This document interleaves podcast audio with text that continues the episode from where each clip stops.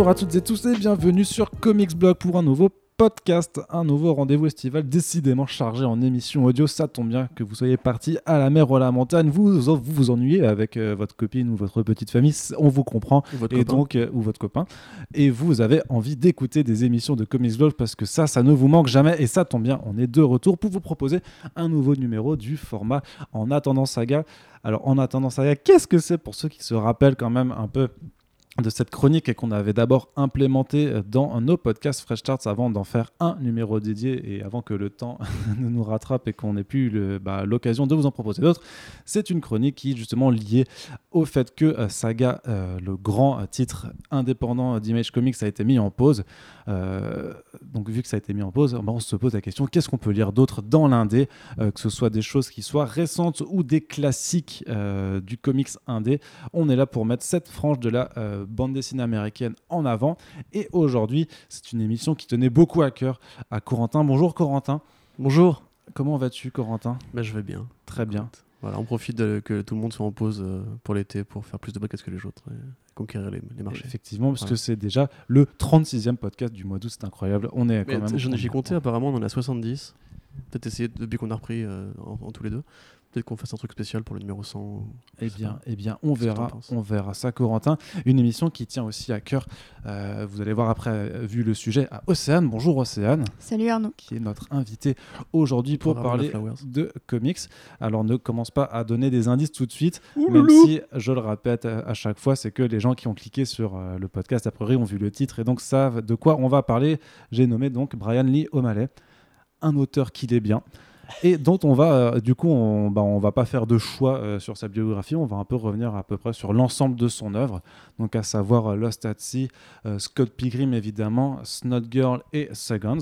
C'est pas forcément dans l'ordre chronologique de parution d'ailleurs, je crois. c'est juste inversé Bad Girl et Seconds. mais- J'ai inversé Seconds et tout ça. Et du coup, Corentin, Océane, moi je ne sais pas qui est Brian O'Malley, je n'ai jamais lu de choses, puisque voilà, je suis un auditeur de Comics Blog qui découvre en attendant Saga, et j'ai bien envie de vous poser la question, alors très simplement, pouvez-vous me faire une présentation de cet auteur canadien s'il en est Tout à fait canadien d'origine euh, coréenne. Euh, et voilà. Donc il est canado-coréen. Euh, il est canado-coréen, mais c'est important en fait dans la, dans la vie du mec justement, c'est que euh, il est du, il est proche du Canada, qui est du coup une, une culture plus francophile que les États-Unis, et il est d'origine asiatique, et lui-même en fait est un grand fan de manga. Et en fait, dans son style, en fait, on retrouve une sorte de métissage qui euh, peut-être vient de, cette origine même euh, métissée. Euh, donc oui, tu l'as dit, c'est l'auteur de Scott Pilgrim, c'est l'auteur de tous ces, très bons bouquins. Alors au départ, Brian Lee O'Malley, c'est juste un, étudiant. Enfin, au départ, c'est un fan de BD, hein, évidemment. Il a commencé par découvrir la BD avec les X-Men, avec Archie. C'est intéressant de le noter. Et c'était aussi un gros fan de manga dès, qu'il était petit. En fait, il était fan de Ranma 1,5 de Rumiko Takahashi, qui a d'ailleurs reçu un prix à Angoulême euh, très récemment. Euh, il a toujours oui, une sorte de culture à mi-chemin entre le geek, le slice of life, les, écrits de tranches de vie, on va dire, le shojo, le shonen. Et euh, bah, ça a toujours, a toujours plus ou moins influencé. Après, c'est un auteur qui est parti de la théorie, euh, à Scott McCloud, à Fox McCloud, pardon, Scott McCloud, Fox McCloud, McCloud, que les auteurs devraient commencer par écrire sur ce qu'ils, sur, sur ce qu'ils connaissent en fait. Et une grande partie de la bibliographie de Brian Lee O'Malley vient en fait de ses expériences personnelles. Donc, euh, quand il est très jeune, euh, au courant des années 2000, il commence à, à dessiner, euh, après avoir foiré ses études en école de cinéma. Alors, il commence par faire de l'ancrage, notamment pour une série de Honey Press qui s'appelle Hopeless Savages. Mhm. Qui est, alors, j'avais noté, c'est Jen, Van, Jen Vandermeer qui est scénariste ça. C'est l'histoire d'une, d'une lycéenne qui essaie de s'intégrer au lycée alors, avec des parents un peu quepons, vénères euh, des années 70. Euh, et après ça, effectivement, donc, il, va en- il va ancrer, il va lettrer pour ses amis californiens. Et puis, euh, il va commencer à shifter vers la création euh, avec euh, Lost at Sea, euh, qui sera du coup son premier projet de graphic novel. Alors, il faut savoir que c'est un mec qui a jamais voulu par- participer à des collaborations avec DC ou Marvel, puisque il a été élevé aussi, c'est ce qu'il dit souvent, dans l'idée, parce que c'était aussi un gros fan d'Image Comics à une époque, il a grandi avec les premières séries de Image. Il a dit en gros que pour lui, c'était enfin, inenvisageable de ne pas posséder ce que tu crées en fait. Mhm. Et il prenait en référence le personnage de Bone, c'est un petit personnage de comics de Jeff Smith, Mhm. euh, que tout le monde connaît, je pense. C'est l'espèce de petit, Oui, oui. euh, ouais, de petite silhouette avec un, un gros nez. D'ailleurs, qui avait fait un numéro de Spawn, euh, qui était une sorte de plaidoyer pour le Creator Own contre le Work for Hire, un numéro très célèbre. Et du coup, oui, il se lance tout seul, on va dire, avec Lost at euh, qui une expérience qui va être très formatrice pour lui, même s'il dira plus tard qu'il est un peu déçu de la composition et des thèmes, et qui est du coup bah, l'histoire d'une jeune fille qui part en vacances et qui est très introvertie et qui a du mal à se faire des copains au début. Et ça, encore une fois, c'est très biographique puisque Brian Lee se décrit lui-même comme un grand introverti. Et ce qui est, ce qui est particulier du coup par rapport en fait à, la, à la biographie de bibliographie pardon de Brian Lee O'Malley, c'est que la plupart de ses œuvres en fait sortent pas euh, au format single issues, alors c'était directement du graphic novel. C'était le cas pour Lost c'était le cas pour Scott Pilgrim aussi. Et pour Seconds. Et pour Seconds, quoi. Il y a juste pour uh, Girl, du coup, on a un mode de publication en, oui, en single issues. du coup, euh. bon, on y reviendra plus tard, mais c'est vrai qu'il a toujours aimé. Euh, bon, comme on l'a dit, c'est un fan de manga. Les mangas, vous savez, c'est ces gros machins qui sortent dans des bouquins de 180 pages.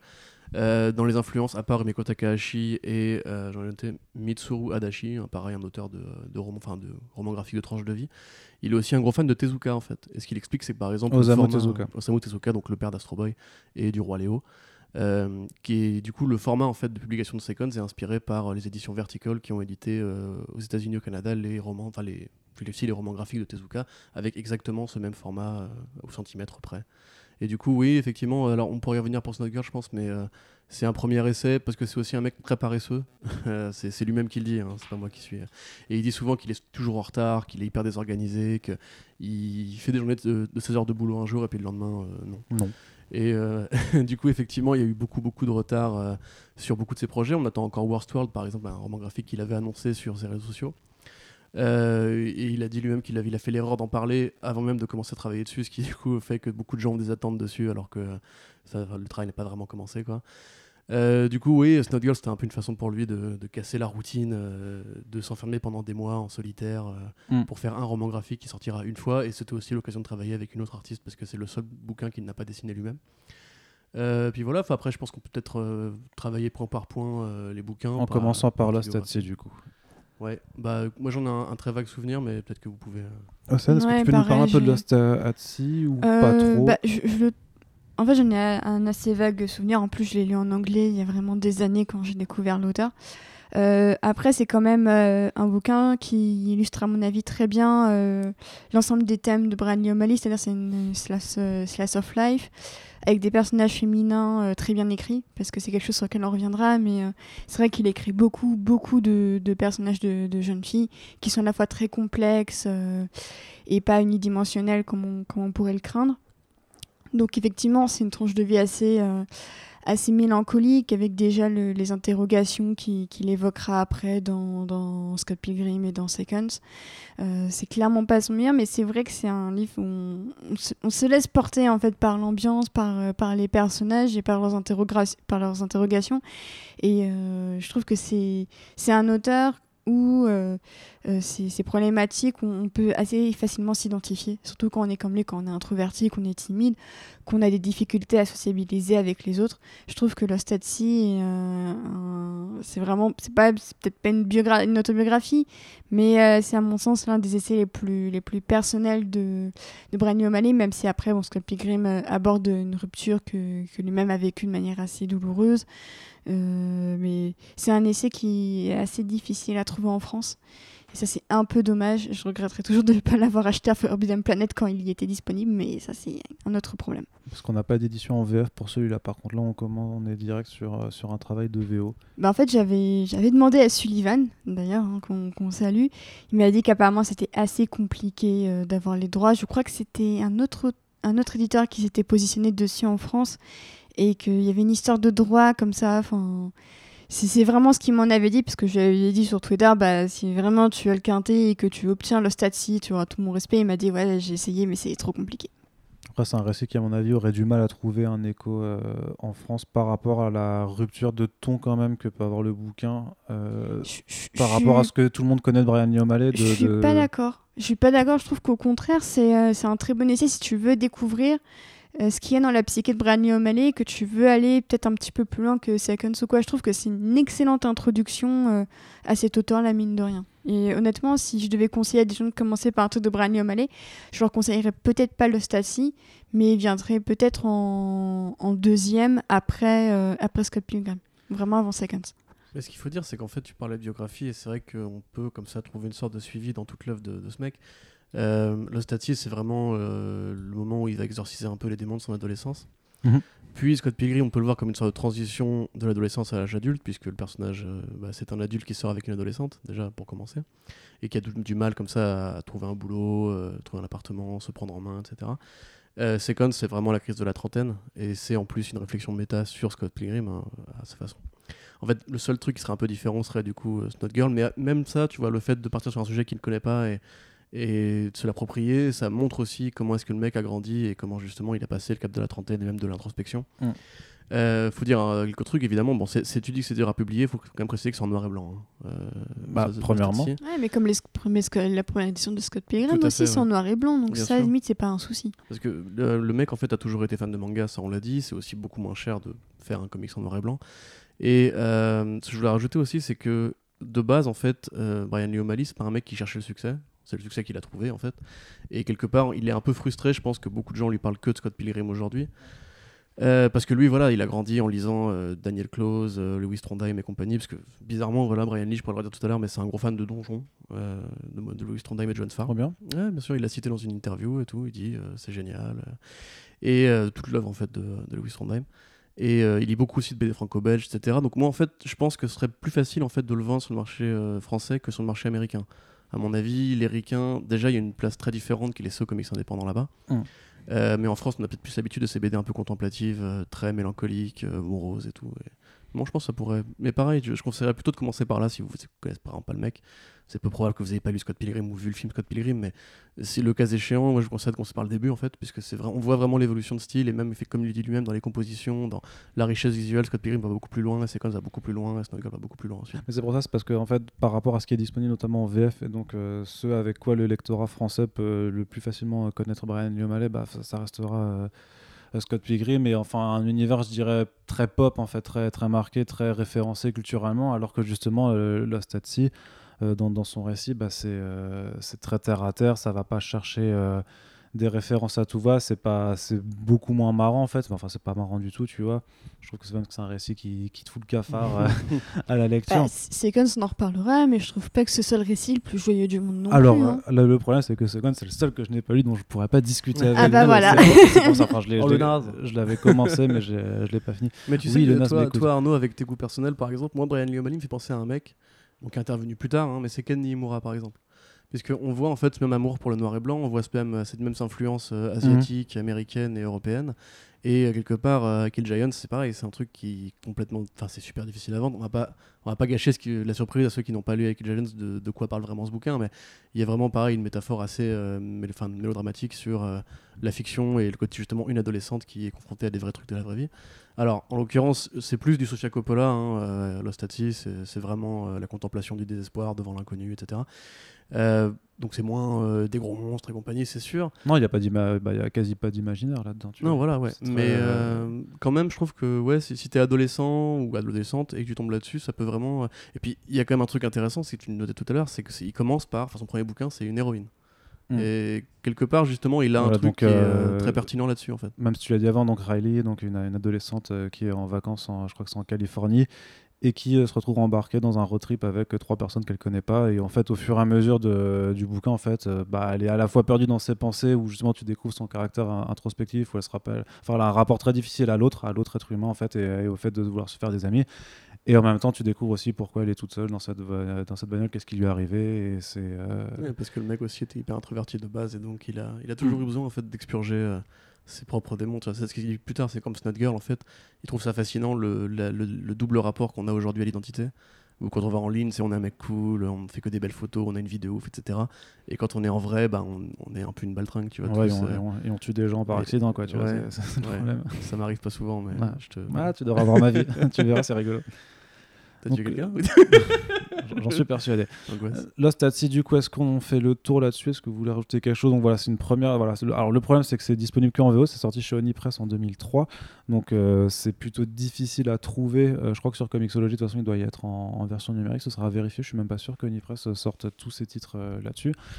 Mais pour avoir, euh, pour avoir eu l'édition euh, US entre mes mains, elle est vraiment très belle. Il y a un soin euh, très C'est- beau c'est- qui C'est est quel apporté. format C'est petit format, du coup Euh, bah, ou- C'est plus un format qui se rapprocherait de Seconds dans mes souvenirs. C'est que, un que du beau coup je n'ai jamais eu entre les mains. Voilà, c'est donc c'est- c'est un, c'est- c'est un pavé, mais c'est c'est un, c'est un pavé qui, qui a une belle couverture et tout ça. Et qui est disponible, enfin la couverture est disponible en deux versions, comme les Pokémon, version rose et version bleue. Et oui, j'avais vu euh, la bleue, moi, la bleue, je préfère la bleue. Ouais, c'est la plus connue. Et effectivement, elle est euh, disponible sur Comixology pour 6,99$. Donc ça vaut carrément le coup, parce que c'est quand même un bon rapport page-prix. Voilà, donc ça c'est le premier récit que, donc, que vous recommandez si vous voulez découvrir un petit peu la psyché de, de Brian Lee O'Malley, se mettre un peu à- euh, dans, dans le bon vase de, de ces thématiques euh, Oui. un mélancoliques, on va vrai, dire. ça. euh, voilà, puisque ça parle un peu de relations amoureuses, et puis justement, les relations amoureuses, c'est aussi le- une des thématiques euh, de l'œuvre suivante qu'on doit aborder, qui sera certainement la plus connue, Ouais. et ce, non seulement, bah, enfin, aussi parce qu'il y a eu une adaptation film, forcément, c'est Scott Pilgrim. Et en jeu vidéo. Et en jeu, vidéo. oui, en jeu Et vidéo. un album, des posters, des trucs colorisés. Il y a eu des beaucoup bails. trop de trucs. Il y a eu beaucoup trop de trucs. Euh, tu, tu veux, je veux. Scott Pilgrim. Non, vas-y. Ok. Bah, donc, comme je disais, euh, effectivement, Brian Lee O'Malley s'inspire toujours de ce qu'il connaît dans la vie. Il faut savoir, quand il était gosse, euh, il était tombé sur un- une BD d'un cartooniste, comme ils disent en- aux États-Unis, qui s'appelait Seth, un mec euh, québécois, en fait, enfin canadien, euh, du coup, de la région de Toronto. Et euh, sur le quatrième de couverture, en fait, euh, Brian Lee était tombé sur euh, une carte de la région et il avait vu en fait l'endroit où il habitait. Et ça l'avait fait super kiffer en fait. Il s'est dit putain, c'est ça que j'ai envie de faire, c'est des trucs de proximité, euh, trucs qui, me- qui me parlent à moi, qui sont dans mon, dans mon quartier et tout, tu vois, Mhm. des, des aventures incroyables qui se passent en bas de chez moi quoi. Et alors du coup, peu de temps après Lost at Sea, Brian Lee O'Malley habite à Toronto. Il a un, un colocataire gay. Il sort avec une autre autrice de comics d'ailleurs, euh, qui est américaine. Et euh, ils en parlent un jour, et puis elle lui dit qu'en fait ces trois ex s'appelaient Matt tous les, tous les trois. Et du coup, Brian Lee a une réflexion très gamine, mais c'est très Brian Lee O'Malley de penser comme ça. En fait, il se dit putain, c'est trop, ils vont se liguer contre moi et ils vont me ragar à la sortie, tu vois. Et du coup, partant de là, en fait, il va commencer à imaginer, en s'inspirant vraiment de son entourage. euh, il y a vraiment des référents évidents. À l'époque, c'était justement un musicien, parce que Brian O'Malley est un musicien. Bah si, non. Je crois qu'il est. Bah, son fils Scott est bassiste. euh. Ouais, je crois que. C'est Ouais, ouais, il me il semble qu'il y a un truc bassiste comme ça. ouais. D'ailleurs, si vous, si vous ouvrez le premier volume de, de Scott Pilgrim, vous verrez qu'il a même écrit une petite chanson euh, pour les euh, Sex Bob-Bombs.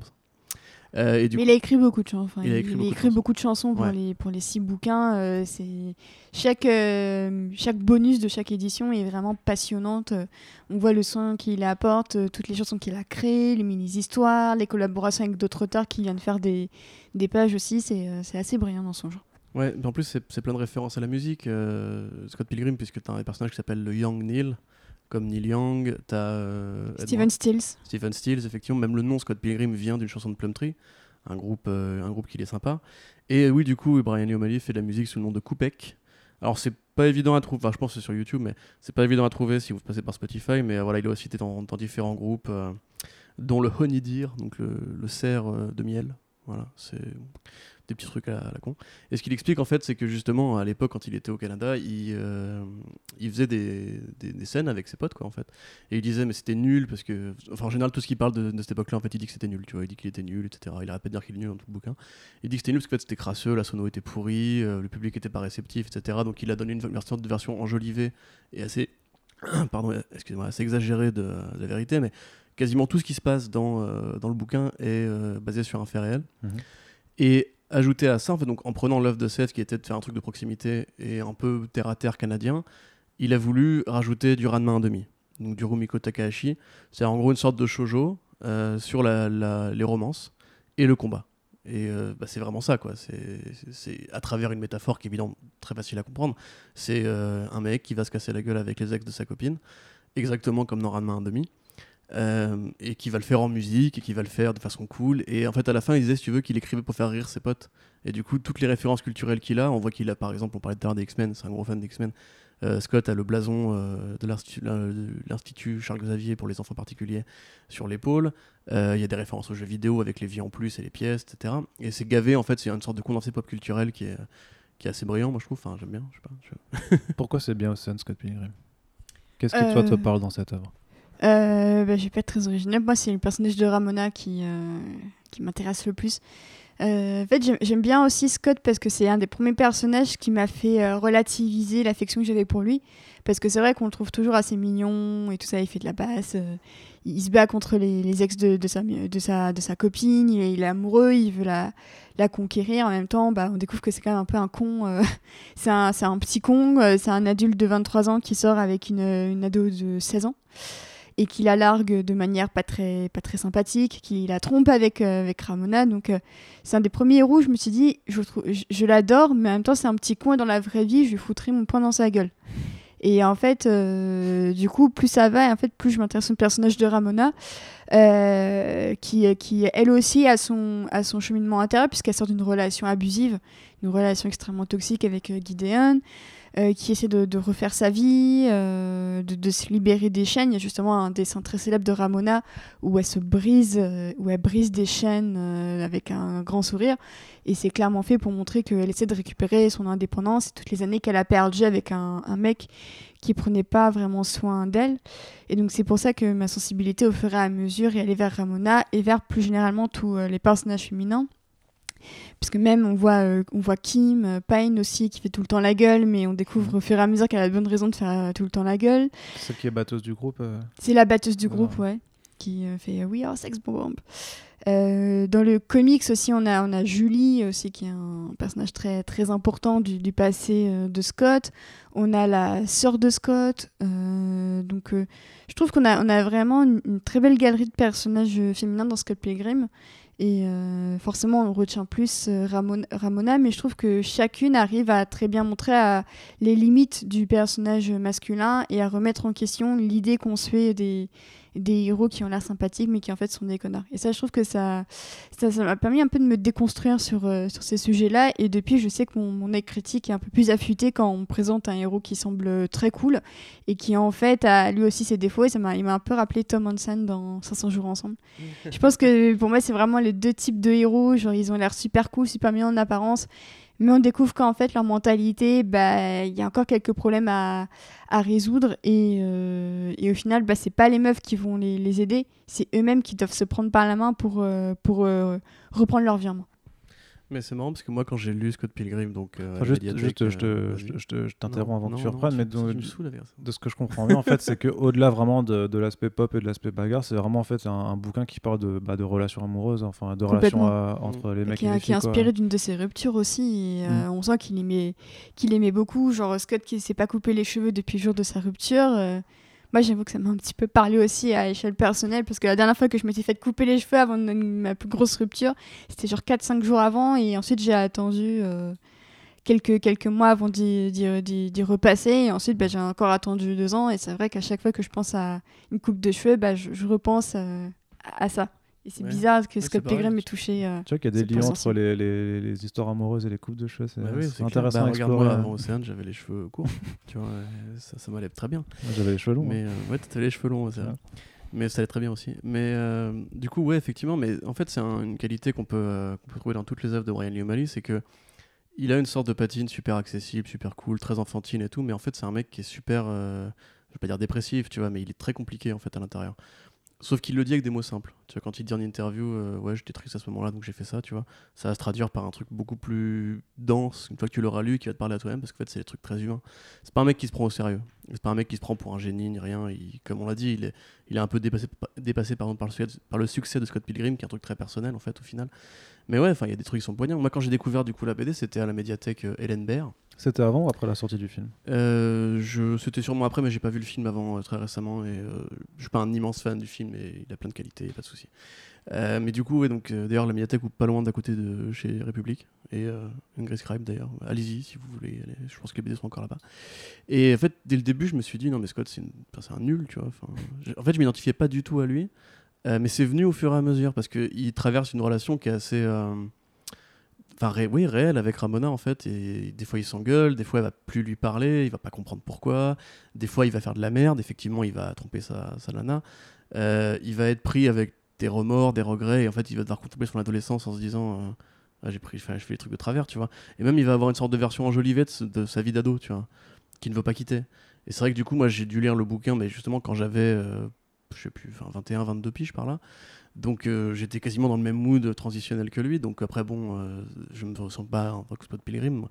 Mais je trouve qu'il y a vraiment une sorte de, ouais, de, vraie authenticité, de vraie euh, ouais, de mélancolie en fait, à travers justement un truc qui paraît super pop, super cool, etc. Mais parce que justement, c'est la personnalité d'un mec qui en fait est, super profond, a plein de trucs à dire.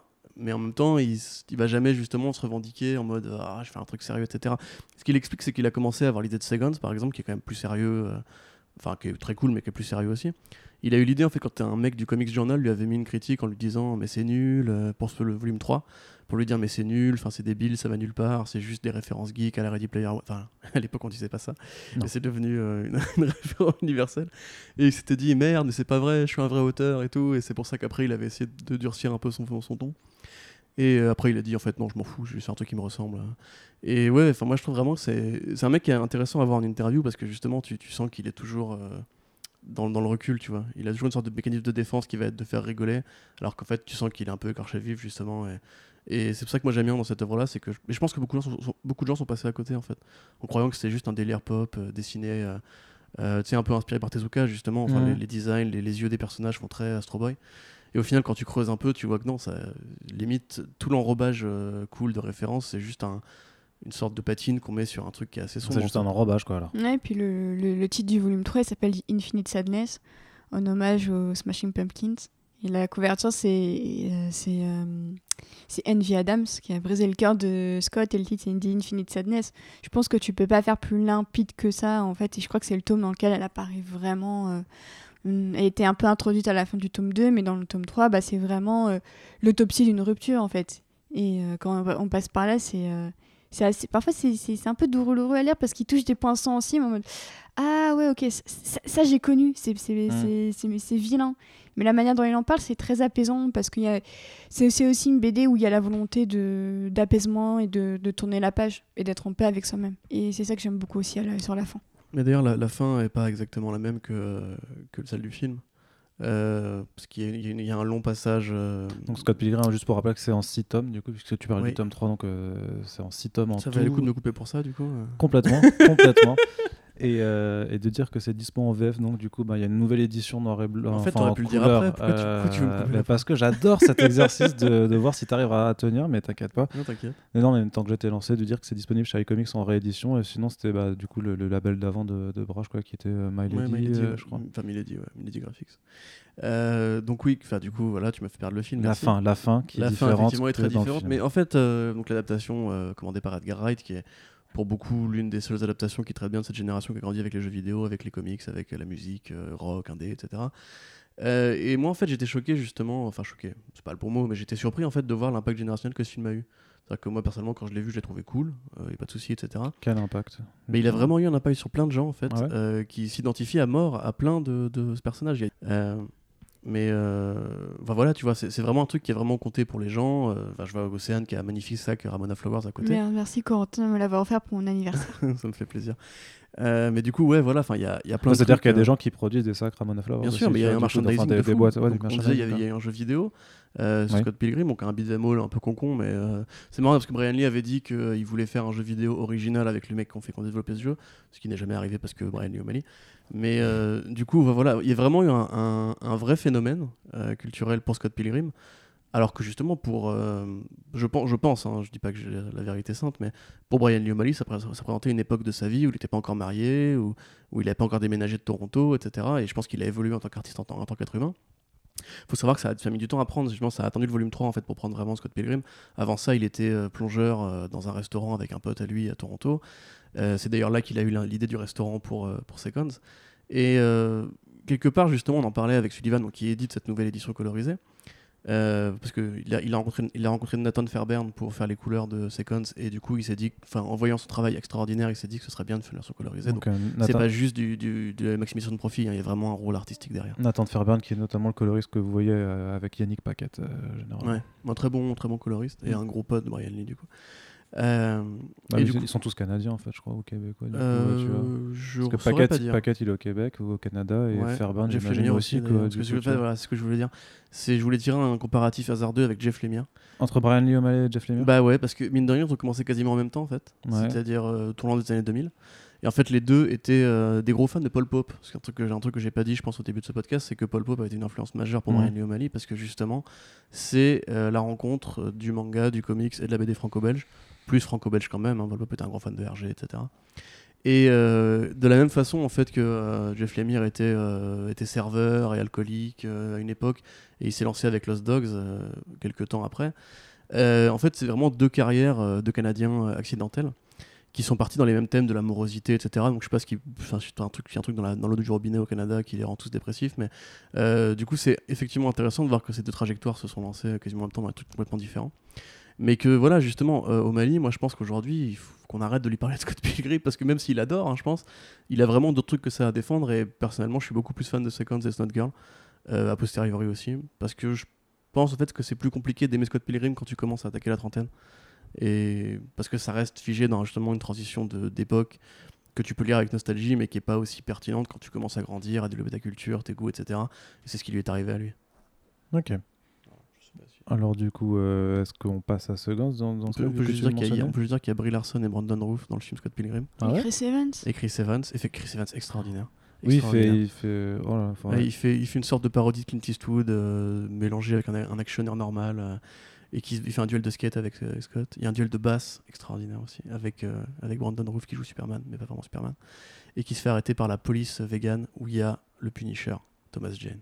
Et oui, c'est formidable. Donc c'est un, nid de caméos euh, ah, c'est. de, de pop ce film a culture défini et, des codes, mon ami. et de super ouais, faudrait que je le revoie à l'occasion parce que clairement je me rappelais même pas qu'il y avait. Je crois qu'il il- il a le X sur, le, sur la veste. Oui, là. Ouais. Bah, il y a même une, il y a une référence dans le film, je crois, il y a un X à un moment donné, genre dans la neige ou je sais plus quoi. Ouais, ouais, petite référence. je crois qu'il a voulu faire une, ça. Mais, Ah. glo- mais globalement, euh, euh, j'ai bien aimé aussi le fait que dans, l'adapta- dans l'adaptation, on retrouve des, des petits morceaux de BD euh, au moment des flashbacks. Je trouvais ça assez mignon. Et euh, on, sent quand même que Edgar Wright a bien compris euh, Brian Lee O'Malley. Et je pense qu'il y a pas mal de choses dans Scott Pilgrim qui ont parlé à Edgar Wright. Et que, euh, et, euh, je termine vite fait, je trouve que entre le, le dernier pub avant la fin du monde et, et Scott Pilgrim, il y a quand même ce thème de il faut passer à l'âge adulte, qu'on le veuille ou non, il faut y aller. Et je trouve que finalement, ok, ok, euh, le dernier pub est la fin officielle de, de la Cornetto trilogie, mais je trouve que Scott Pilgrim, c'est vraiment l'interlude idéal dans la carrière d'Edgar Wright pour, euh, pour parler de ça. Je trouve que Scott Pilgrim pose les bases que le dernier pub euh, t'assène en, en, en pleine tronche en te montrant euh, Simon Peck qui a 40 balais, arrive toujours pas à décoller de ses années lycée. Et euh, je trouve que mis dos les, deux films, si vous les revoyez dans un temps assez limité, je pense qu'il y a beaucoup de thématiques euh, qui se ressemblent pas mal. Vous allez vous dire, ah ouais, en fait, c'est pas si éloigné que ça. Parce que je connais beaucoup de gens qui adorent la Cornetto trilogie, mais qui trouvent Scott Pilgrim vraiment en dessous, à part, machin bidule. Bah, en fait, euh, pour moi, c'est vraiment la, prolongation d'une œuvre et qui s'arrête vraiment avec Baby Driver ensuite. Est-ce que O'Malley a bossé avec euh, Wright sur le film? Il était. euh, alors, c'est ce qu'il dit, et justement, on va en parler, c'est une très bonne traduction pour Sequence. Il dit qu'en fait, il était justement euh, sur les plateaux de tournage. Oui, il est pote avec Edgar Wright. Oui, il a donné des idées, euh, pas forcément visuelles, mais etc. Mais en gros, il dit que créativement, il n'était pas du tout euh, consulté, en fait. Et que du coup, sur le tournage, c'était marrant parce qu'il arpentait avec son café à la main et tout. Et du coup, tout le monde le saluait. Ah, c'est toi le créateur, trop bien, t'es le meilleur mec, j'ai adoré ta BD. Parce que c'était déjà un phénomène d'édition avant qu'il filme. hein. Ouais. Euh, Enfin, aux États-Unis en tout cas. Et euh, du coup, il était là, genre en mode euh, Ouais, merci, mais là, je sers à rien.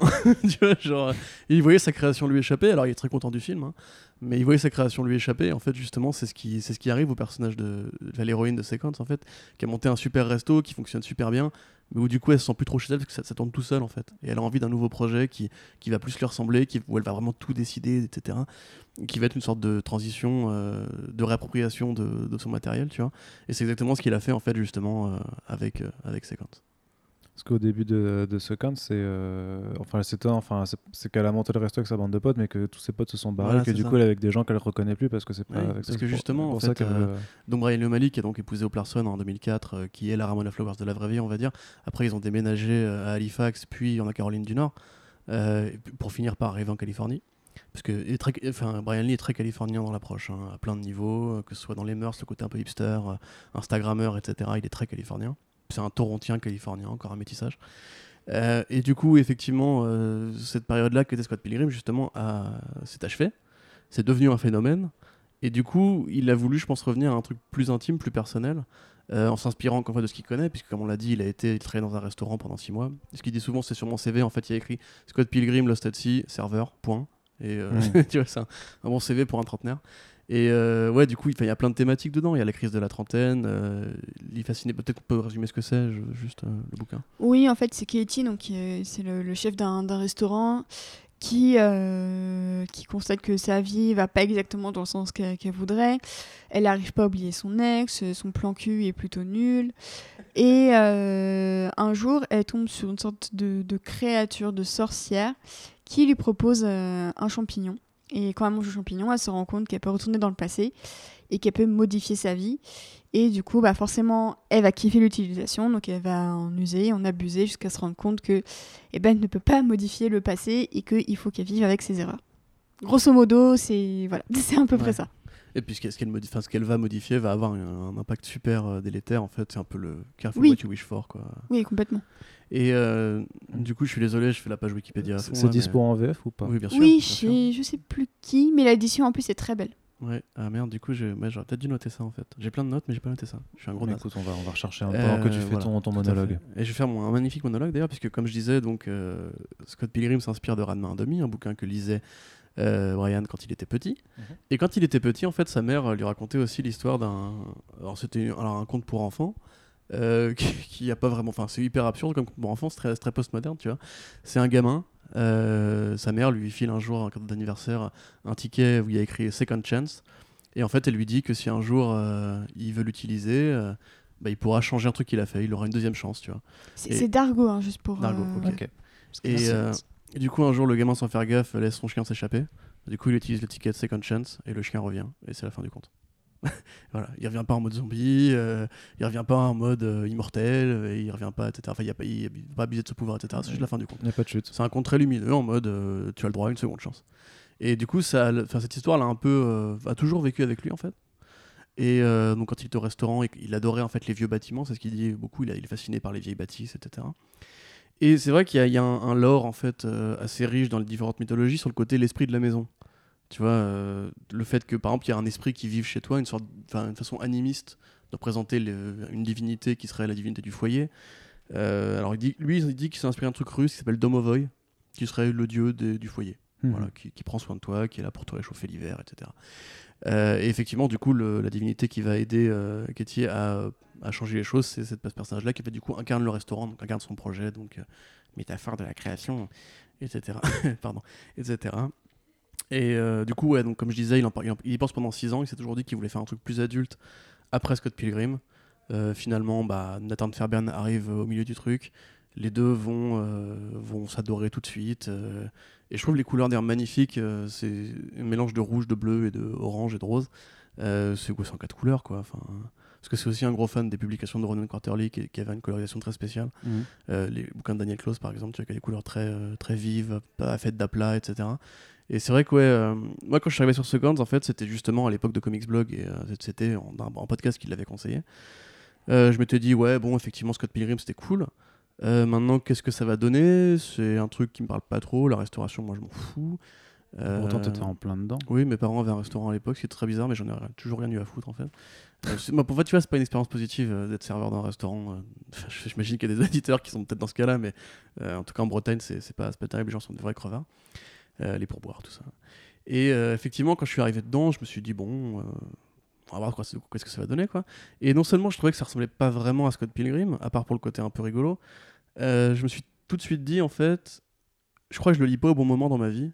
Et c'est pour ça que je suis revenu en fait à plusieurs moments pour voir comment ça passait, etc. Et au fil des rencontres, au fil des histoires amoureuses, au fil des amis que tu perdais, au fil des projets que tu montais, etc.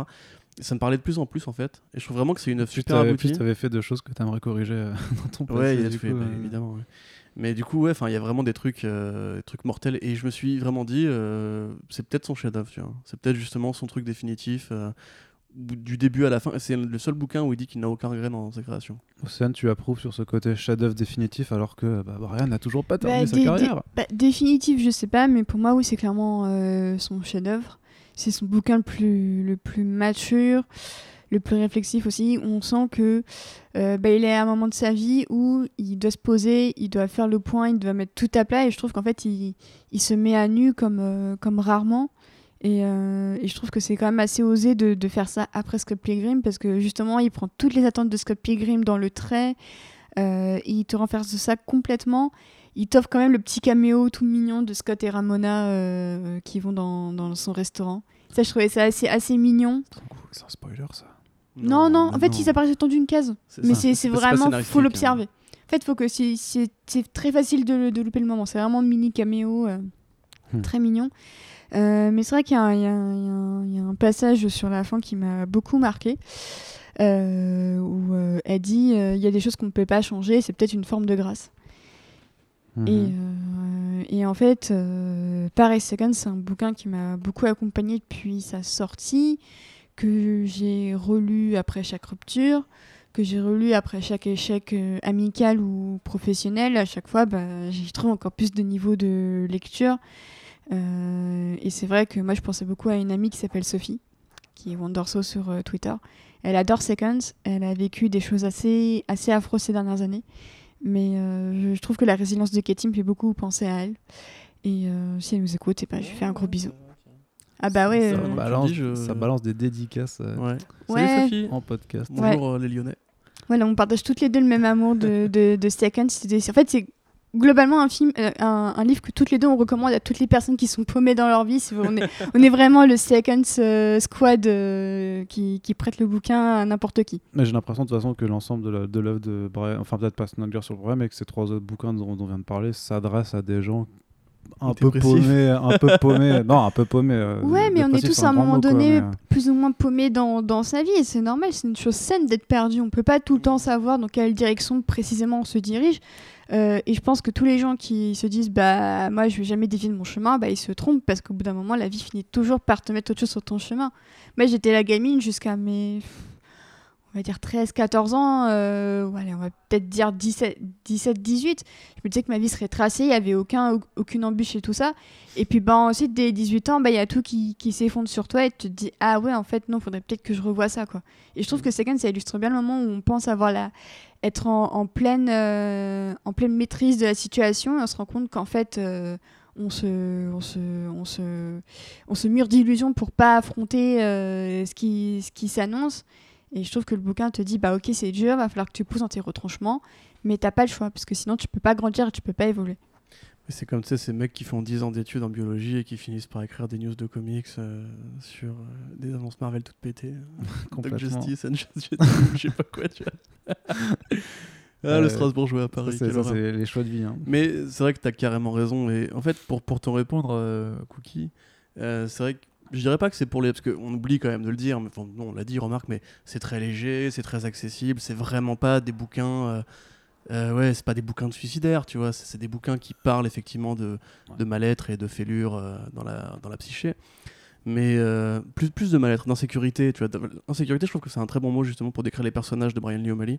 Mm. C'est des gens qui, enfin, surtout les héros, qui sont pas les héroïnes, voilà, qui sont vraiment euh, très mal à l'aise dans un environnement où justement ils vont être entourés de gens qui vont être plus à l'aise, qui vont avoir un style très précis. Tu vois, quand tu prends euh, Scott Pilgrim, on parlait de la galerie de personnages, chacun est une sorte d'archétype à sa façon, tu vois. T'as le gay roommate, enfin le, pardon, le colocataire, le colocataire gay. t'as le colocataire gay, t'as le, le, chef de, groupe, euh, du groupe, Stephen Stills, qui justement, lui, c'est vraiment le chef du groupe, c'est-à-dire qu'il pense qu'à son groupe, etc. Il sert qu'à ça, sa fonction, c'est ça, en fait. Euh, T'as la jeune petite amie qui va justement servir à, avoir le cœur brisé, mais après, il va dépasser l'archétype, quand même, donc c'est ça qui est intéressant. Mais il y a quand même, tu vois, tout un, côté comique, manga, justement, euh, plein de poncifs assez intéressant. Le truc, c'est qu'en général, il va aller plus loin, donc c'est ça qui est cool. Mais comme tu disais, l'histoire de Katie, euh, si tu la prends sans le développement de Brian Lumé, tu dis genre on va faire une, on va faire une série télé Seconds sur ABC, ils vont en faire une sorte de sitcom à la con, euh, voilà, enfin tu vois, regarde ce qu'ils ont fait euh, au bouquin d'Anthony Bourdin, où ils ont fait une sitcom de cuisine de merde, alors que ça n'a rien à voir frère. Mais vous cherchez sur internet, vous verrez Kitchen Confidential. Mais du coup, ouais, moi je pense vraiment qu'en fait ce mec, il a un côté ouais, très générationnel. Alors ce qui est marrant, c'est qu'il est beaucoup plus vieux que toi et moi, et que Océane évidemment. Euh, alors que justement, c'est un mec qui a très bien compris en fait le tournant ouais, morose des années 2000, tu vois. Euh, moi, dans mon entourage, je vois beaucoup de gens qui font des burn-out, je vois beaucoup de gens qui sont tristes, qui ont des grosses incertitudes par rapport à la vie, à l'avenir, euh, qui, qui, reviennent un peu sur le modèle social traditionnel, tu vois. C'est-à-dire études, euh, diplôme, boulot, fa- femme, homme, euh, enfant, etc. Aujourd'hui, on est beaucoup plus, on est beaucoup moins pris par la main. On va plus essayer de se trouver en fait. Nos vies sont là pour se trouver en fait. Tu vois. On tente des expériences, euh, on se cherche au niveau de l'identité, que ce soit du genre, de la sexualité, etc. Et je trouve que vraiment, ouais, il a cette capacité en fait de faire des héros perdus, mais qui soient pas chiants. tu vois, parce qu'il y a beaucoup de gens qui font des héros perdus, mais il fait des héros perdus qui sont intéressants auxquels tu peux te, te- te- T'identifier. t'identifier. Merci.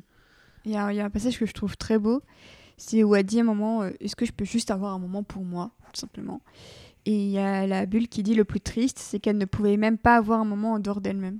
Et je trouve que c'est un sentiment super particulier à décrire, mais je pense qu'on l'a tous vécu au moins, au moins une fois, cette sensation qu'on peut pas sortir de, de l'état dans lequel on se trouve, de la situation dans laquelle on est. On aimerait juste s'en échapper pour deux secondes pour souffler, mais en fait, on, on peut pas, on est prisonnier de, ça. Mais c'est vrai que moi je conseillerais du coup à ceux qui ont kiffé par exemple une sortie plus, plus connue ou plus typée Comics Blog, ce serait par exemple le Mister Miracle. Tu vois, où c'est pas du Ouais. tout pareil dans l'approche. hein. Mais en fait, Mm. ça montre aussi que la BD, c'est pas juste Batman qui, conne sur des mecs. Tu peux aussi euh, développer des vrais propos que tu vois plus souvent dans les films d'auteur. Et ce qui est marrant, c'est que il y a beaucoup de gens qui sont allergiques aux films d'auteur et qui disent Ah, chiant, des mecs qui regardent par la fenêtre en pleurant. Tu vois. Et t'es là, non, mais la BD d'auteur, c'est ça aussi. On a fait un podcast récemment euh, sur la critique que personne n'a écouté. Bah si, moi. Merci Océane, c'est notre, notre fangirl. Que presque personne n'écoute. Ouais, toi, t'es notre Ramona Flowers, tu vois. Maintenant, il faut que tous les, les autres gens de Toronto écoutent euh, notre, notre concert. Tous mes ex aussi ont écouté. Ils vont tous liguer contre toi après, Corentin. Ils vont me regarder. Euh, je, je les soulève. Mais, euh, mais du coup, ouais, on a fait un podcast sur la critique et on disait que euh, le but, c'est pas juste de dire j'aime ou j'aime pas, ça, ça clique bien, ça clique pas bien, tu vois. C'est aussi d'essayer de comprendre le message qu'un auteur veut donner dans son œuvre. Moi, très clairement, je vois la, la bibliothèque de Brian Lee O'Malley comme une, une suivi biographique. Euh, L'adolescence, le passage à l'âge adulte et le passage à la trentaine.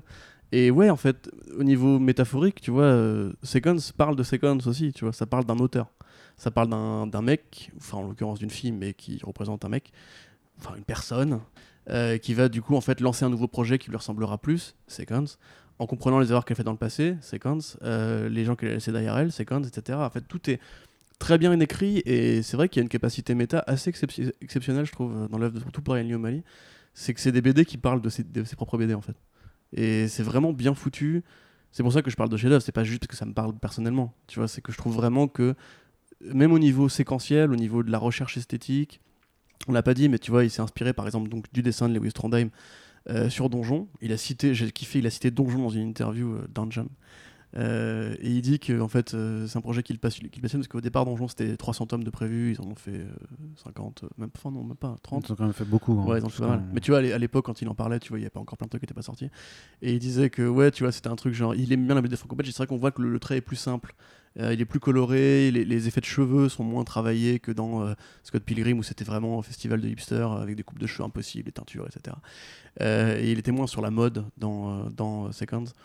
Et ouais, il y a un côté aussi très chaleureux, très rassurant. Enfin, moi, j'adore vraiment cette BD. euh, je vous la conseillerais, en plus, ça se lit vite. Donc, euh, C'est vrai, c'est un petit pavé, mais ça se, ça se lit assez vite. 300, 350 pages facile. hein, Oh, un bah. Ouais, ça- en fait, ça se lit euh. super vite. Je trouve que ça se dévore d'une traite. Le début, un petit peu, faut, faut accrocher au début. Et, euh, mais ensuite, on rentre dedans. Et un truc qui m'a beaucoup fait rire aussi, c'est que justement, il passe après Scott Pilgrim, mais il renie pas Scott Pilgrim. Donc, on voit déjà la référence, on voit le petit caméo euh, de Scott et, Ramona qui, donc, sont, voilà, qui confirment qu'ils sont bien en couple et qui, qui profitent du, du restaurant. J'aime beaucoup aussi la référence au pain. Parce que l'une des plus célèbres phrases de Scott Pilgrim, c'est Bread makes you fat. et dans Seconds, il y a une référence à ça. Et il y a aussi une, une série que Katie, l'héroïne, regarde qui s'appelle Baking Bad. Et je trouve ça absolument brillant. Je crois, alors, je, crois que c'est Baking Bad. Et en gros, c'est à mourir de rire. C'est une, c'est une parodie de Breaking Bad, mais avec du pain. Et je crois que t'as Walter qui fait du pain ou je sais plus quoi. Et c'est à mourir de rire. Et justement. mais c'est génial. Du pain bleu Et c'est- vraiment mourir de rire. Et c'est là qu'on se dit. Ouais, voilà, c'est ça. Et en fait, on se dit que, ok, il va dans des thématiques un peu plus adultes, mais il oublie vraiment pas son humour de couillon, Mais en oui, fait. c'est exactement ça. Et c'est ça qui, qui, qui rend la chose euh, géniale, c'est que c'est un prolongement idéal de... J'imagine très bien Lucas Lee de Scott Pilgrim jouer euh, Walter qui fait son pain dans, dans Baking Bread, quoi. Ouais, c'est génial. Et euh, d'ailleurs, tu parlais de ça, il faut aussi préciser que Brian O'Malley est un fan de bouffe. Euh, ça a pas l'air intéressant, mais il travaillait avec un pote dans son restaurant et en fait, dans le, dans la BD. Alors, en fait, c'est pareil, tu vois, il est un fan de bouffe, il dit qu'il cuisine, mais comme c'est Brian Newmally, il va dire qu'il est nul à la cuisine, alors que je, je suis sûr que non, tu vois. Mais euh, du coup, ouais, dans, le, dans la BD, en fait, t'as un artiste qui s'appelle. euh, je vais retrouver ça. Mais en gros, voilà, il- c'est vraiment la, la recette, les recettes, les recettes pardon, excusez-moi, qu'on a dans euh, Second sont des vraies recettes. Dans Scott Pilgrim aussi, il y a une recette de bolo végé, non, à un moment Tout à fait, ouais, ouais. Ouais. Ça, a priori, c'est lui qui l'a, c'est lui qui l'a fait. Mais il a beaucoup de potes en fait cuisiniers euh, Ouais. en Californie à Mais Toronto. c'est ça qui est cool, c'est qu'il y a un aspect aussi dans, dans Scott Pilgrim, pour revenir deux secondes, c'est l'aspect ah bah regardez, je vous ai carrément mis les partitions des, des, des- des morceaux pour que vous puissiez les jouer. Donc c'est un côté un peu, un peu ludique, limite transmédia en fait. Et c'est Bah pareil ouais. pour la cuisine, c'est limite trans, euh, transcuisine quoi. C'est- génial parce qu'il te, te dit euh, bah tiens, allez. euh, tu peux faire cette recette, euh, machin et tout. Il te donne vraiment les quantités précises. Et je pense qu'un jour, j'essaierai ça, n'est-ce pas, Corentin? Tout à fait, ben, je, je suis carrément chaud. Allez. Et euh, du coup, ouais, j'ai retrouvé donc c'est Jason Fisher qui est un artiste qui apparemment est spécialisé dans la- le dessin de burger. Et Mm. Il a été le voir, il a fait je veux qu'il fasse le burger le plus appétissant de la terre. Et en fait, il a juste co- copié-collé le, le burger dans la BD. D'accord. Et c'est un, un- c'est un mec qui travaille beaucoup avec, euh, avec Brian Lee, qui fait les finitions, euh, quelques décors, etc. Parce que Brian Lee, il ne travaille pas tout seul. hein. Euh, contrairement à l'image qui est bien donnée, c'est un mec très participatif, très collaboratif, c'est un bon pote et en général, il est très fidèle à, à, ses, à ses amis. Voilà. Collabore avec qui alors? Bah, du coup, Nathan Fairbairn, Ouais. depuis plusieurs années. Alors, euh, ça a changé récemment parce que c'est une nouvelle équipe complètement pour, euh, pour Snot Girl. Euh, mais du coup, oui, il avait travaillé avec euh, d'autres encreurs fidèles par le passé. Il a toujours travaillé plus ou moins collaborativement avec euh, ses éditeurs qui sont toujours restés les mêmes personnes. Mm. Et donc, ça se renouvelle complètement avec Snot Girl puisque c'est Leslie Hung au dessin et Mickey Quinn aux là, couleurs. tu vois, il- là, il vient de faire une transition vu ça un peu? Sans même que je. Mais le- Mais même pour fasse, casses, il avait fait une euh, bonne Non, mais- transition, Non, mais hein. les gars, j'ai préparé ce podcast, c'est tout. Bah bah. Moi aussi, j'ai écouté la, la bande originale de Scott Pilgrim et j'ai ramené mon sac Ramona. Je me suis Mais- bien préparée. Ça, par contre, t'as vraiment raison de le dire. Je crois que j'avais dit dans un podcast qui vient paraître probablement ce week-end euh, sur Alan Moore euh, dans le Lemon Ad- Adaptation Club. Merci euh, à ceux qui ont déjà écouté. Que euh, même si la série Watchmen de Damon Lindelof est pourrie, euh, on aura une pure bande son de Nine Inch Nails. Sur, sur, sur l'univers de Watchmen, et juste pour ça, c'est déjà un immanquable. Ben, même si je suis pas un immense fan du, euh, du film Scott Pilgrim, la bande son, elle défonce tout. Bah, Il y, a- y Beck qui a collaboré Mm. et le- les morceaux additionnels, c'est Nigel Godrich de Radiohead. Donc c'est quand même pas trop trop mal. Alors c'est c'est pas le niveau de Johnny Greenwood. euh, Désolé, hein, je fais ma parenthèse Radiohead. mais je continue à préférer Johnny Greenwood sur les BO. Mais c'est vrai que Nigel Godrich a un univers qui se rapproche très très bien de celui de Scott Pilgrim. Il y a aussi Frank Black, je crois, qui a composé un morceau exprès. Euh, Enfin, il y a- c'est- on, on sent vraiment la- le, le- le- microcosme euh, idéal de, de O'Malley qui, qui s'est uni pour le film et je trouve le résultat assez, euh, assez brillant. Et en plus, Beck aussi, dont on retrouve un morceau dans Baby Driver avec euh, Debra. Ouais, et puis du coup, bah, t'as un- grâce à cette BO, un morceau où Brie Larson chante. Ce qui. euh, Mais c'est une chanteuse à la base, Brie Larson. hein. Elle a Ouais, fait des chante- clips, elle avait une mini carrière chante de chanteuse. morceau de. euh, C'est une de chanteuse Disney, euh, je sais pas. Non, il y a- Ouais, p- un peu, ouais, de, de pop. Oui, enfin, c'est un- oui, pop enfin, cana, ouais, un peu ça. c'est- ouais. c'est c'est- voilà, c'est ces gens qu'on a essayé de faire un peu varier entre Mm. différentes Mm. artistiques. Et t'as aussi du coup euh, Michael Serra qui ne chante pas, je crois. Euh, Euh, bah, il, il- il gratouille de temps en temps, c'est lui qui chante sur la BO de Juno, euh, le morceau, la reprise de Anyone Else But You avec Oh, j'adore ce morceau. Morceau de Juno. Ouais, non, il, se débrouille à la guitare, quoi, vite Non, fait. Mais... Pilgrim et Juno, il y a une vraie euh, petite. euh, Bah oui, c'est sûr. Bien, ouais. La Bah oui. neige, la petite banlieue, etc. Oui. C'est trop cool, j'adore. Voilà, donc je disais donc. Du coup, t'as euh, niqué ta transition là. pour Non mais que je sais pas, ça m'a émerveillé. C'est vrai que vraiment la bande son de ça, ça préfigure bien du travail de, de Ride sur Baby Driver, je trouve. C'est vraiment super bien trouvé. Le moins de morceaux est bien timé.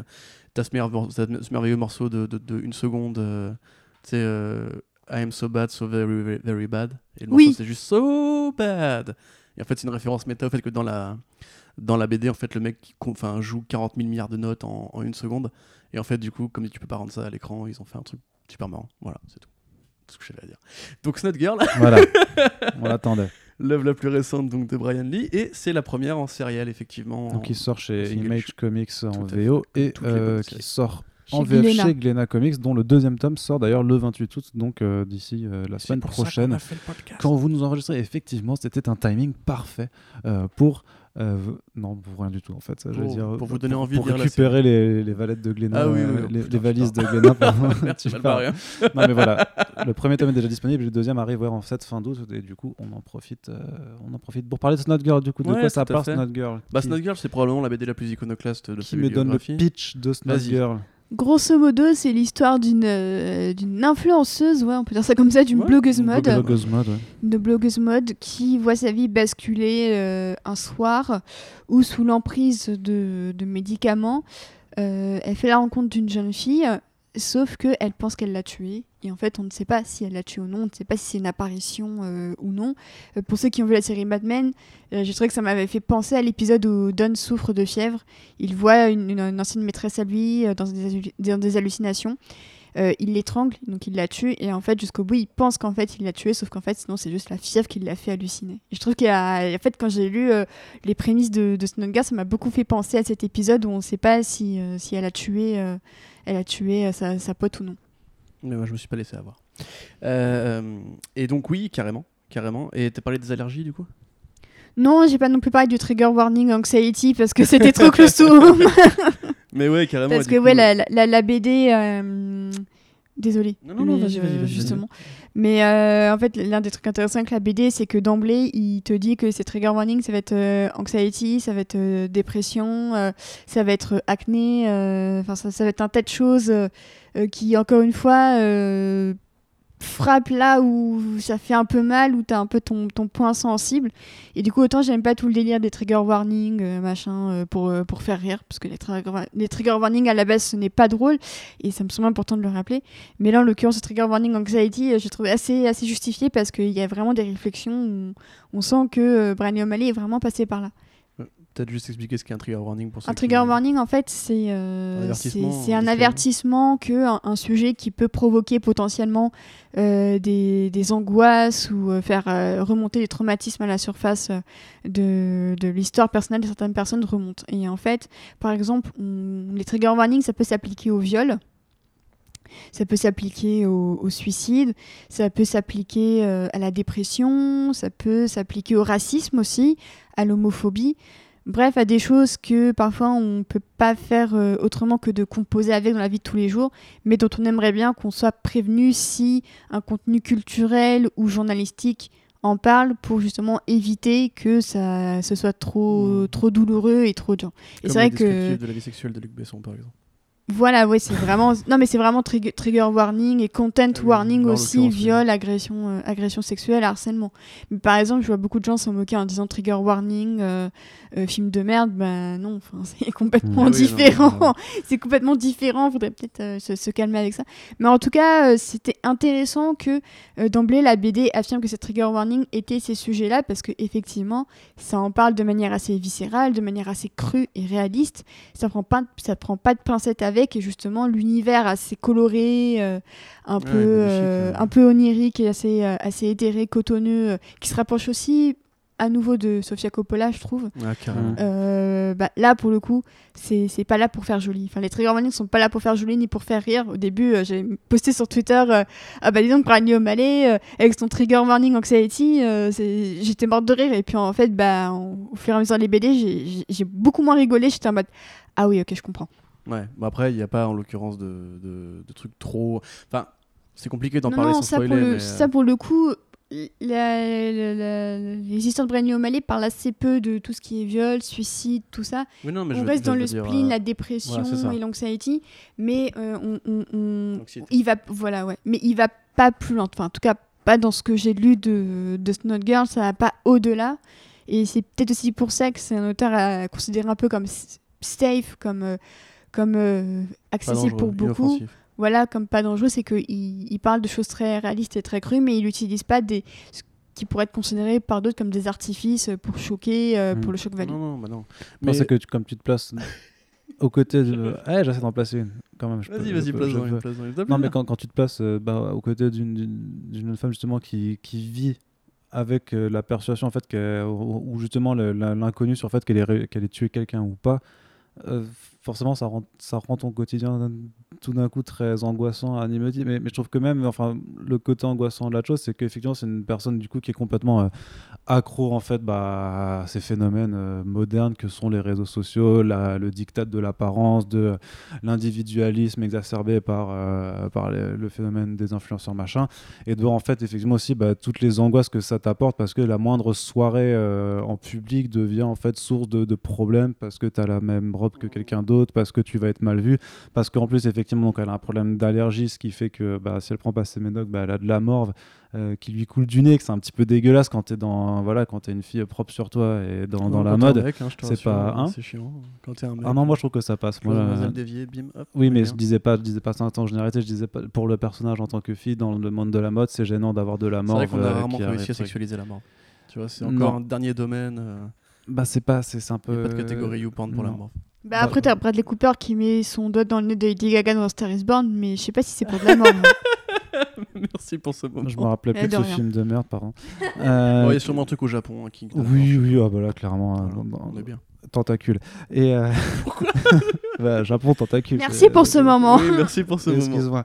non, non, mais ce que je veux dire, c'est que enfin, tu, tu, tu, tu vois en fait à, à, à- à tous les niveaux euh, où, où sont les manifestations de de- d'anxiété. Et puis bon, après le, le- le- tout le délire aussi, c'est que bah il y, a- il y a encore une histoire de couple en fait dans cette histoire, puisque Ouais, parce que juste, euh, c'est moi qui te coupe là. ouais. Faut quand même dire que tu parles du fait de vivre avec l'idée qu'on a tué quelqu'un. Ça, ça n'intervient pas avant le tome 2. hein. Dans le tome 1, c'est quand Bah, même. dans, le plus, tome, euh, dans le tome 1, elle est quand même pas perçue. Bah, elle le, Oui, sait, non, elle le sait pas. ouais, tu vois ce que je veux dire En fait, a priori, enfin, comment dire Il y a une sorte de narration un peu euh, lynchienne. Elle se pose quand même vachement de questions. euh, Oui, elle se pose des questions, mais si tu veux, en fait, euh, le gros du sujet, ça quand même d'être présenté à ce personnage-là, sa relation avec euh, cette espèce de, de double idéal qui rentre dans sa vie, et effectivement le fait de gérer une sorte de vie parfaite quand en fait la réalité est plus compliquée que ça, tu vois. Je te laisse. euh, Non, mais c'est bon, tu, tu m'as saulé. Ok, Voilà. pardon. Là, j'arrête. Bon, bah, Voilà. allez, hop, on arrête. Non, non, non, mais ça non. m'a- ça- c'est intéressant ce que tu dis sur Lynch, c'est qu'en plus, bah, comme Brian Lee O'Malley vit en Californie, Bra- euh, David Lynch, à l'exception de Twin Peaks, je trouve que beaucoup de ses œuvres sont assez ancrées sur, euh, sur la Californie, Ouais, Los. Angeles, euh, Lost Highway, Mulholland Drive.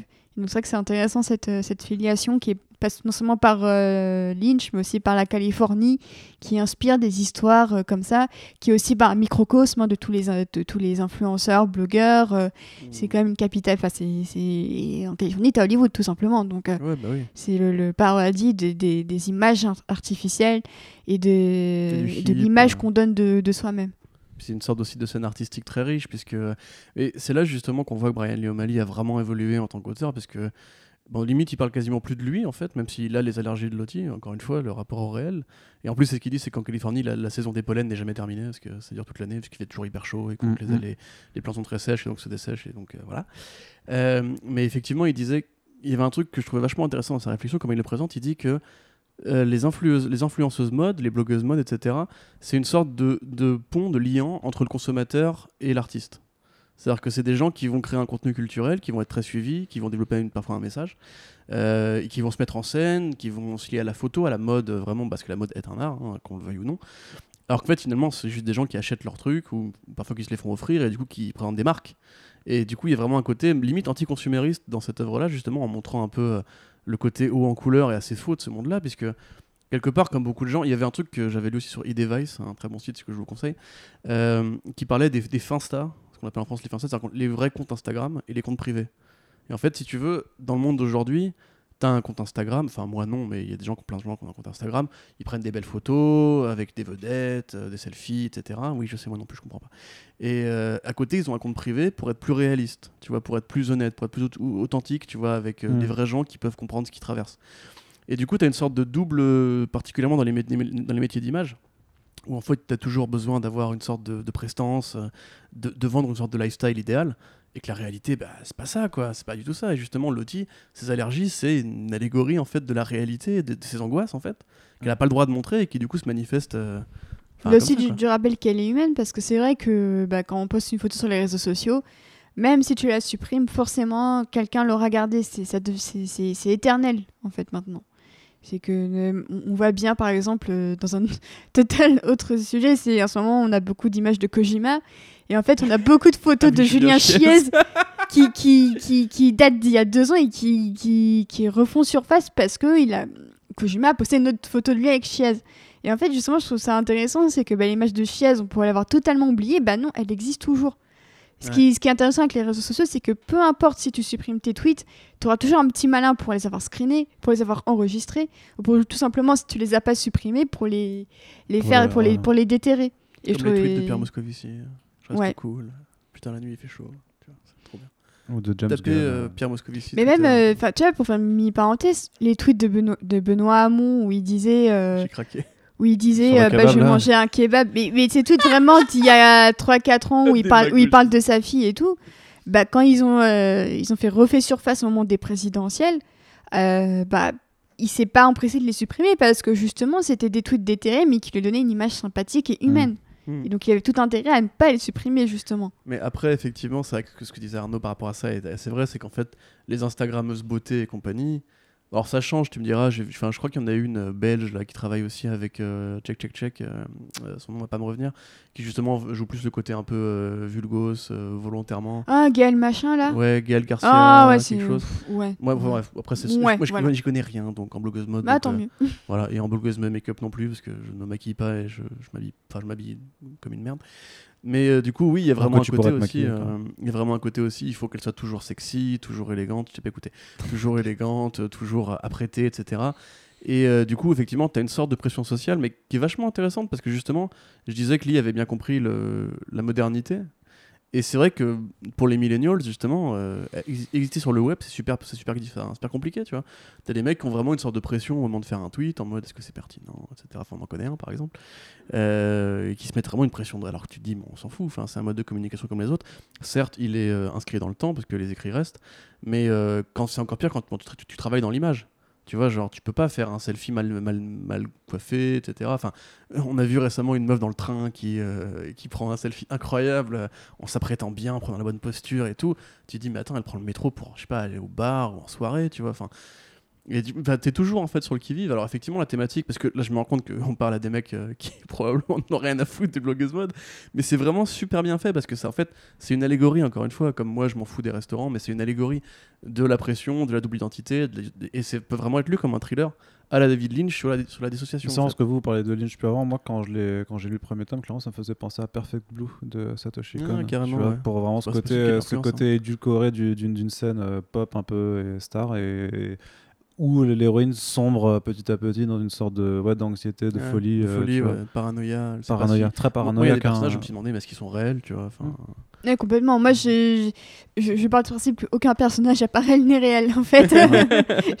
mais Aller vraiment, c'est d'hôpital. c'est ce, c'est ce- mais c'est ce- vraiment ce niveau de, de, de, de paranoïa. Ouais, même son ex, parano, ça- même son ex-mec, je me suis à plusieurs reprises demandé s'il était vraiment, s'il avait existé, s'ils étaient déjà sortis ensemble, si c'était pas elle qui s'était étouffée. Enfin, c'est, euh, je trouve que c'est, peut-être le bouquin de, de, de, de Brian Lee O'Malley auquel je, j'accroche le moins, je pense, même si j'aime bien.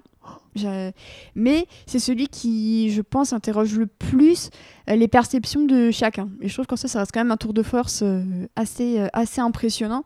C'est que je pense que tu mets 10 personnes dans la même pièce. Qu'est-ce que vous pensez de Snot Girl à votre avis? Qu'est-ce qui s'est passé? Je pense que tu auras 10 réponses différentes parce que chacun, chaque des chacune des réponses se base sur l'interprétation de chacun, sur le vécu de chacun aussi parce que moi je pense que elle a peut-être pas date son ex mais peut-être que d'autres vont penser que justement bah, c'est réel et que en fait c'est la, la meuf qui, qui date maintenant qui n'existe pas. Et en fait je trouve que chacun peut avoir une interprétation différente.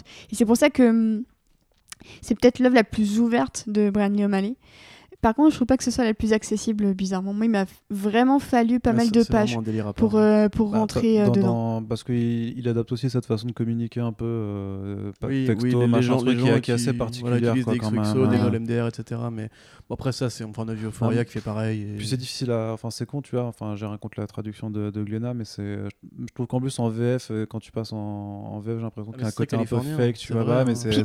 Puis, en plus, euh, j'ai l'impression quand même qu'il y a pas mal d'ados français qui se parlent quand même pas mal en anglais.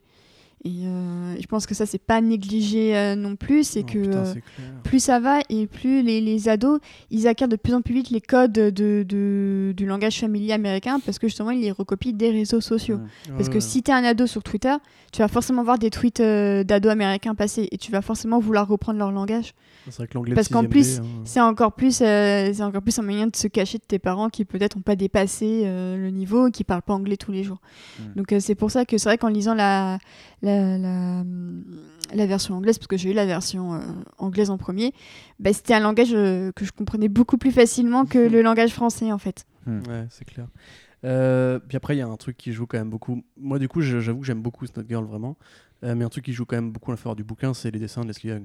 Parce que là, on a quitté le Tezuka-like, on a quitté. euh, Oui, c'est c'est notre voilà, approche. ça n'a rien à voir. Euh, elle dessine des gorgeous babes, euh, comme dirait Brian Lee O'Malley.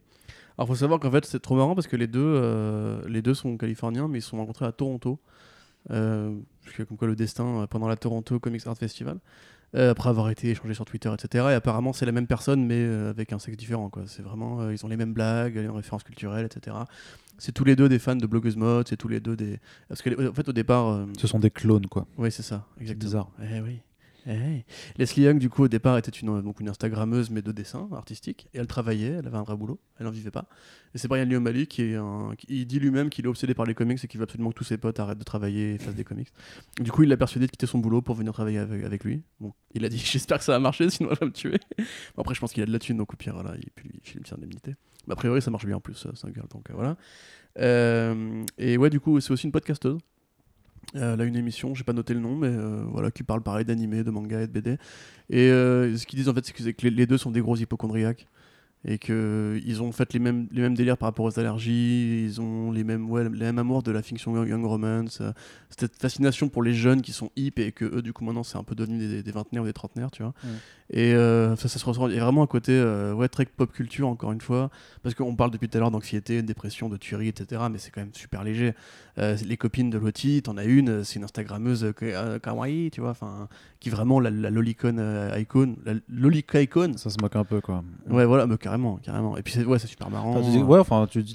Ça- en fait, ça, ça se moque un peu, mais ça reste quand même assez tendre. Je trouve que Ah oui, on ressent beaucoup la tendresse de, de Brian O'Malley pour. Non. En fait, c'est pas méchant et c'est ça que je trouve intéressant chez Brian O'Malley, c'est que tous ces personnages euh, féminins, bah en fait, même euh, Knives Cho qui, qui est un peu difficile à aborder parce que bah, elle a un caractère bien, bien à elle et que j'ai eu un peu de mal à appréhender au début, bah en fait, on se rend compte qu'il apprécie beaucoup plus. En fait, je trouve que globalement, Brian O'Malley apprécie beaucoup plus ses personnages féminins que ses personnages euh, masculins. Et euh, je trouve qu'il évite pas mal de tropes, euh, euh, parfois sexistes et misogynes, qu'il aurait très bien pu incorporer à son œuvre ou quoi. Et en fait, je trouve qu'il, la plupart du temps, il arrive à éviter tous les écueils qu'on pourrait redouter, surtout quand c'est un monde qui est quand même assez décrit comme assez superficiel des Instagrammeuses beauté qui cachent assez souvent certains sexismes. Quand, quand ça revient aux critiques, c'est quand même un milieu voilà, qui est assez gratiné pour, pour les mauvaises raisons. Et, euh, et d'ailleurs, c'est assez marrant parce que, petit aparté, mais des gens ont constaté qu'en fait, même sur euh, Internet, les vidéos de, de, de make-up euh, artistes qui, qui sont les plus regardées, bah, en fait, c'est deux mecs. C'est James Charles et, euh, et un autre. Et en fait, les deux sont des ordures humaines. hein, donc, voilà, donc vous, vous loupez rien à ne pas connaître bon, ces noms mecs, salut. vous ne voilà, vous, vous, vous loupez vraiment rien à pas les connaître. Mais c'est intéressant de voir que lui replace le focus vraiment sur, euh, sur les filles. Et que euh, même quand on pense qu'il écrit le même type de personnage, bah, en fait, il y a, chacune a ses nuances. Et, euh, et c'est pour ça que je le trouve assez, assez formidable sur ce point de vue-là. Mais c'est vrai, moi je serais assez intéressé parce qu'il y a une mode actuellement aux États-Unis euh, avec le lobby des armes à feu qui, euh, qui paye en fait des Instagrammeuses, euh, on va dire mode, on- pour pas dire bikini quoi, pour poser avec des M16 et compagnie. En fait, je me suis dit putain, ça, bon. pourrait trop arriver dans Snot Girl en fait. C'est vraiment le genre de délire. Euh, life imitates art, tu vois, genre des trucs complètement absurdes. Et effectivement, après moi je connais pas trop le, milieu des blogueuses mode, mais justement c'est ce qu'il faut, dire aux potentiels nouveaux lecteurs. C'est que euh, franchement ça se lit très bien, même comme ça. hein. Il y a, l'esprit Scott Pilgrim de la bande de potes un peu dissolue. Il y a une narration à la séquence plus inquiétante et euh, surnaturelle, entre guillemets. Et t'as vraiment ouais, une vibe de, de murder mystery des années 80-90, quoi. Même 70, on peut dire, au niveau de l'esthétique. Et puis ouais, enfin visuellement, ça tue, quoi. La coloriste euh, Mickey Quinn, euh, les cheveux de Lottie. euh, Et puis tu vois, Mm. tu disais, tu parlais de sexiste, mais Leslie Young va dans le sexy, tu vois, dans ses dessins. mais les personnages restent quand même toujours assez très humanisés, tu vois. C'est pas des icônes, justement, euh, c'est pas des sex symboles, alors qu'elles sont sexy. Tu vois, parce que justement, il va nuancer ça par des trucs vachement prosaïques de la vraie vie, vachement triviaux, la morve, etc. Tu vois. Et enfin, moi, j'aurais du mal à citer une œuvre qui ressemble vraiment à ça, tu vois. Peut-être dans les mangas, ça doit exister, probablement, parce que Brian Lee euh, ne crée jamais rien euh, qui ne l'ait pas été essoufflé par autre chose, mais en l'occurrence, euh, vraiment, ouais, moi je trouve ça cool. Et chez Image Comics particulièrement, où on a quand même l'habitude des séries de fantasy, de- des trucs de, avec des monstres, Des policiers, d'horreur. Voilà, il y, a- il y a beaucoup de- il y a beaucoup de variétés hein, chez Image évidemment, mais euh, c'est vraiment un truc unique en son genre, je trouve. Mm. C'est super beau, c'est super bien écrit, et pour le coup, moi, il arrive encore à me surprendre, alors que entre Second et Scott Pilgrim, tu vois quand même des, des correspondances.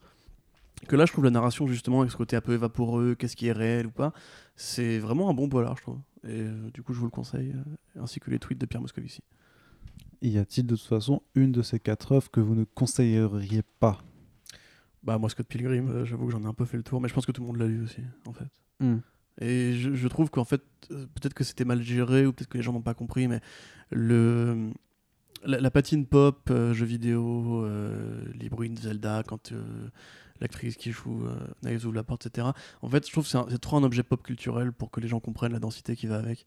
Ou alors, si vous lisez Scott Pilgrim, il faut lire Sequence juste après pour comprendre que c'est pas juste euh, des mecs qui jouent de la guitare et qui, qui, qui des vies en, les touchant, quoi.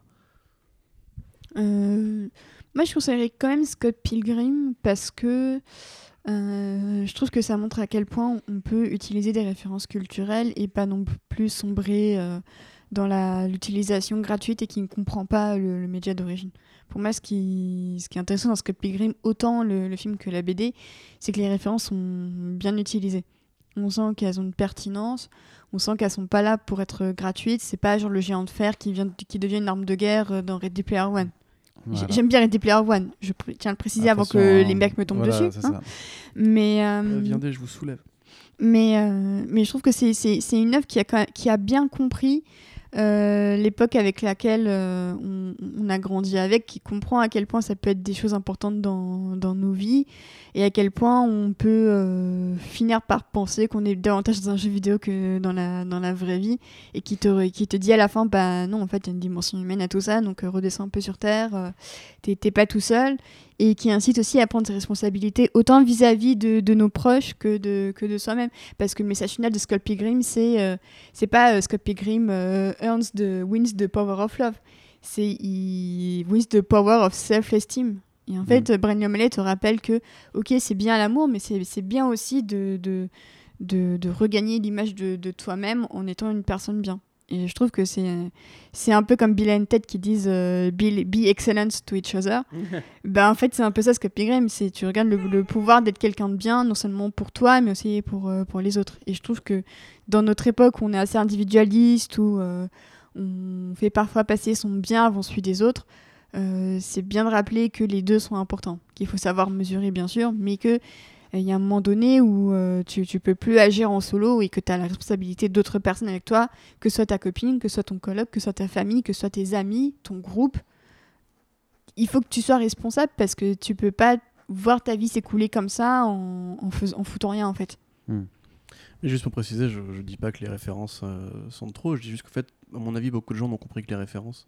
Tu vois, quand par exemple Karim Debache fait une vidéo dessus, euh, il aborde plein de points super intéressants, mais il rappelle quand même que selon lui, c'est une sorte d'adaptation de jeu vidéo, alors que pour moi, absolument pas. Enfin, c'est un American manga, un hommage à Ranma si tu veux. Enfin, il y a plein de trucs, il y a plein de trucs à dire dedans. Il y a du jeu vidéo évidemment, il y a une, une Non mais c'est euh. Scott Pilgrim, c'est une sorte d'un mec qui se pense dans des jeux vidéo. Quand il y a Oui. le moment I'm getting my life, il, il prend littéralement une vie parce qu'il pense qu'il a une deuxième vie Non, euh, via le jeu a- vidéo, alors que a- pas du a- tout. C'est juste qu'il décide de se reprendre en main, mais il- même sans les jeux vidéo, il pourrait très bien le faire. C'est juste sa manière à lui de se, de se, de se construire. c'est- Il cède des jeux vidéo.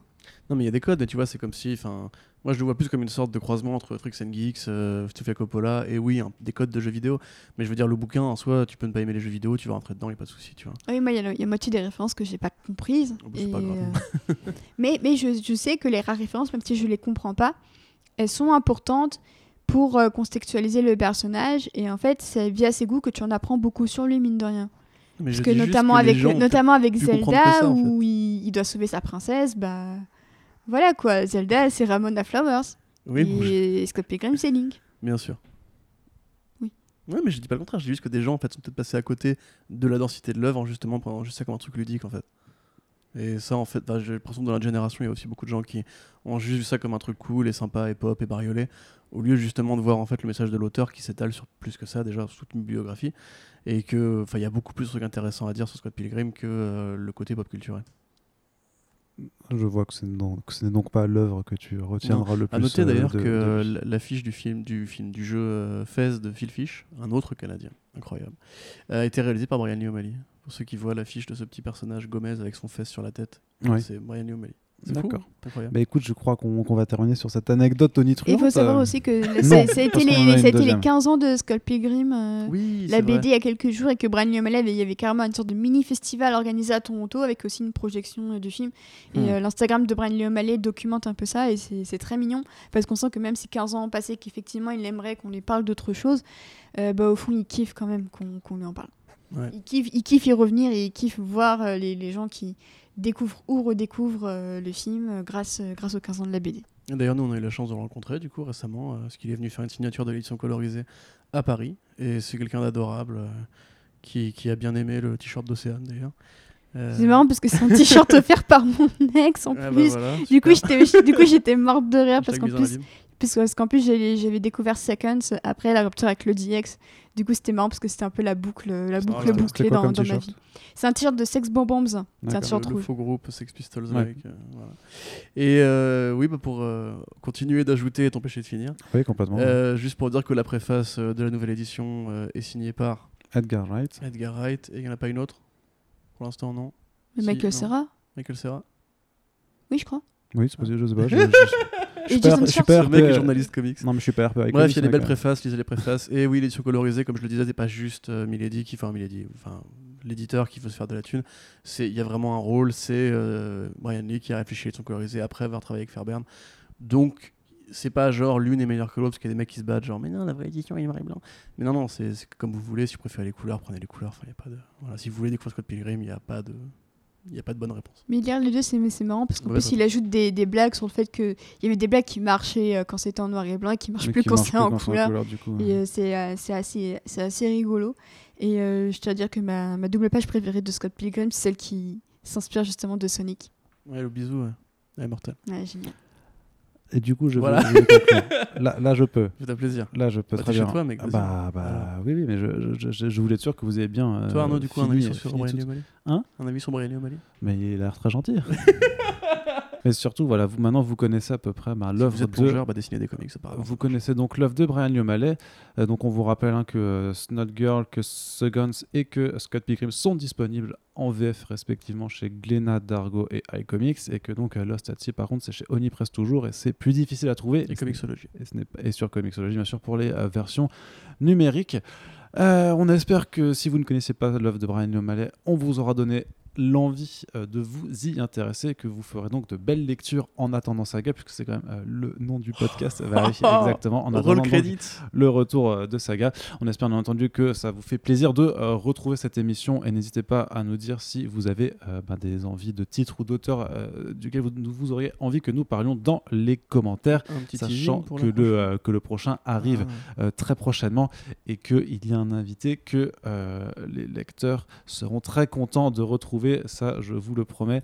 Et non, euh, ce ne sera pas Josiane Balasco qui sera avec nous. Ah Bah oui, je, je- Ah, je quel savais. dommage. Bah oui, bah je le savais, mais non, ce ne sera pas elle, sera quelqu'un d'autre.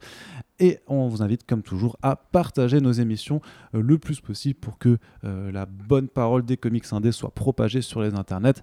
Merci Océane d'avoir répondu Merci, présent merci de une l'invitation. fois de plus On vous rappelle, dans- podcast. notre émission. Alors, Vas-y, je te- fais- c'est- fais le c'est camp, toi, c'est toi le community manager. D'accord, ok, vas-y, je fais, je fais le lancement. euh, donc, euh, Océane anime le podcast The Lemon Adaptation Club sur Spotify, SoundCloud et euh, iTunes 10 heures. Et Deezer, euh, qui parle d'adaptation de bouquins, de jeux et de comics parfois.